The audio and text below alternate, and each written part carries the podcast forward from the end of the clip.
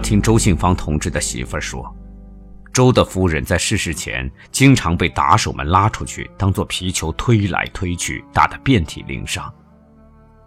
有人劝他躲开，他说：“我躲开，他们就要这样对付周先生了。”萧山并未受到这种心事体罚，可是他在精神上给别人当皮球打来打去，他也有这样的想法。他多受一点精神折磨，可以减轻对我的压力。其实，这是他的一片痴心，结果只苦了他自己。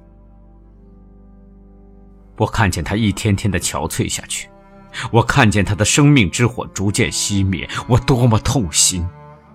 我劝他，安慰他，我想拉住他，一点也没有用。他常常问我。你的问题什么时候才解决呢？我苦笑说：“唉，总有一天会解决的。”他叹口气说：“唉，我恐怕等不到那个时候了。”后来他病倒了，有人劝他打电话找我回家，他不知从哪里得来的消息，他说：“他在写检查。”不要打岔他，他的问题大概可以解决了。等我从五七干校回家休假，他已经不能起床。他还问我检查写的怎样，问题是否可以解决。我当时的确在写检查，而且已经写了好几次了。他们要我写，只是为了消耗我的生命，但他怎么能理解呢？这时，离他逝世不过两个多月，癌细胞已经扩散，可是我们不知道。想找医生给他认真检查一次，也毫无办法。平日去医院挂号看门诊，等了许久才见到医生或者实习医生，随便给开个药方就算解决问题。只有在发烧到摄氏三十九度，才有资格挂急诊号，或者还可以在病人拥挤的观察室里待上一天半天。当时去医院看病找交通工具也很困难，常常是我女婿借了自行车来，让他坐在车上，他慢慢的推着走。有一次，他雇到小三轮车去看病。看好门诊回家，顾不到车了，只好同陪他看病的朋友一起慢慢的走回来。走走停停，走到街口，他快要倒下了，只得请求行人到我们家通知。他一个表侄正好来探病，就由他去把他背了回家。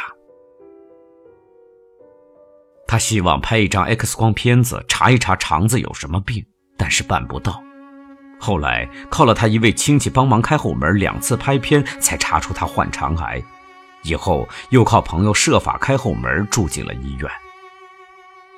他自己还很高兴，以为得救了。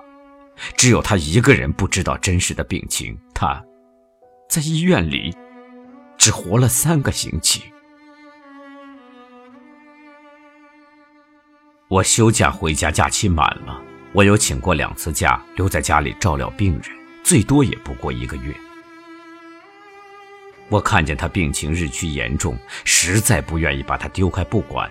我要求延长假期的时候，我们那个单位的一个工宣队头头逼着我第二天就回干校去。我回到家里，他问起来，我无法隐瞒。他叹了口气说：“唉，你放心去吧。”他把脸调过去，不让我看他。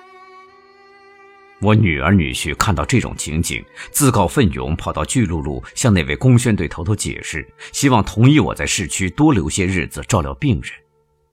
可是那个头头执法如山，还说他不是医生，留在家里有什么用？留在家里对他改造不利。他们气愤地回到家中，只说机关不同意。后来才对我传达了这句名言。我还能讲什么呢？明天回干校去。整个晚上他睡不好，我更睡不好。出乎意料，第二天一早，我那个插队落户的儿子在我们房间里出现了。他是昨天半夜里到的。他得到了家信，请假回家看母亲，却没有想到母亲病成这样。我见了他一面，把他母亲交给他，就回干校去了。在车上，我的情绪很不好，我实在想不通为什么会有这样的事情。我在干校待了五天，无法同家里通消息。我已经猜到他的病不轻了，可是人们不让我过问他的事情。这五天是多么难熬的日子啊！到第五天晚上，在干校的造反派头头通知我们全体一早回市区开会，这样我才又回到了家，见到了我的爱人。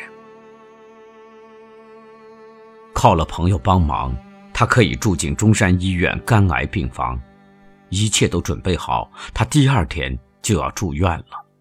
他多么希望住院前见我一面，我终于回来了。连我也没有想到他的病情发展的这么快。我们见了面，我一句话也讲不出来。他说了一句：“我到底住院了。”我答说：“你安心治疗吧。”他父亲也来看他，老人家双目失明，去医院探病有困难，可能是来同他的女儿告别了。我吃过中饭，就去参加给别人戴上反革命帽子的大会。受批判戴帽子的人不止一个。其中有一个我的熟人王若望同志，他过去也是作家，不过比我年轻。我们一起在牛棚里关过一个时期。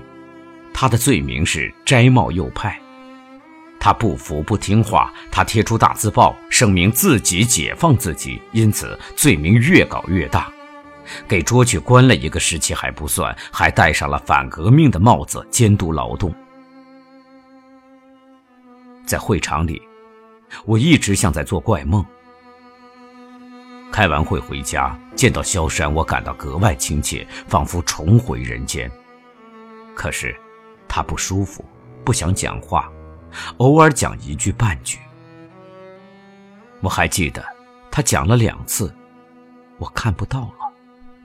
我连声问他看不到什么，他后来才说：“看不到你解放了。”我还能再讲什么呢？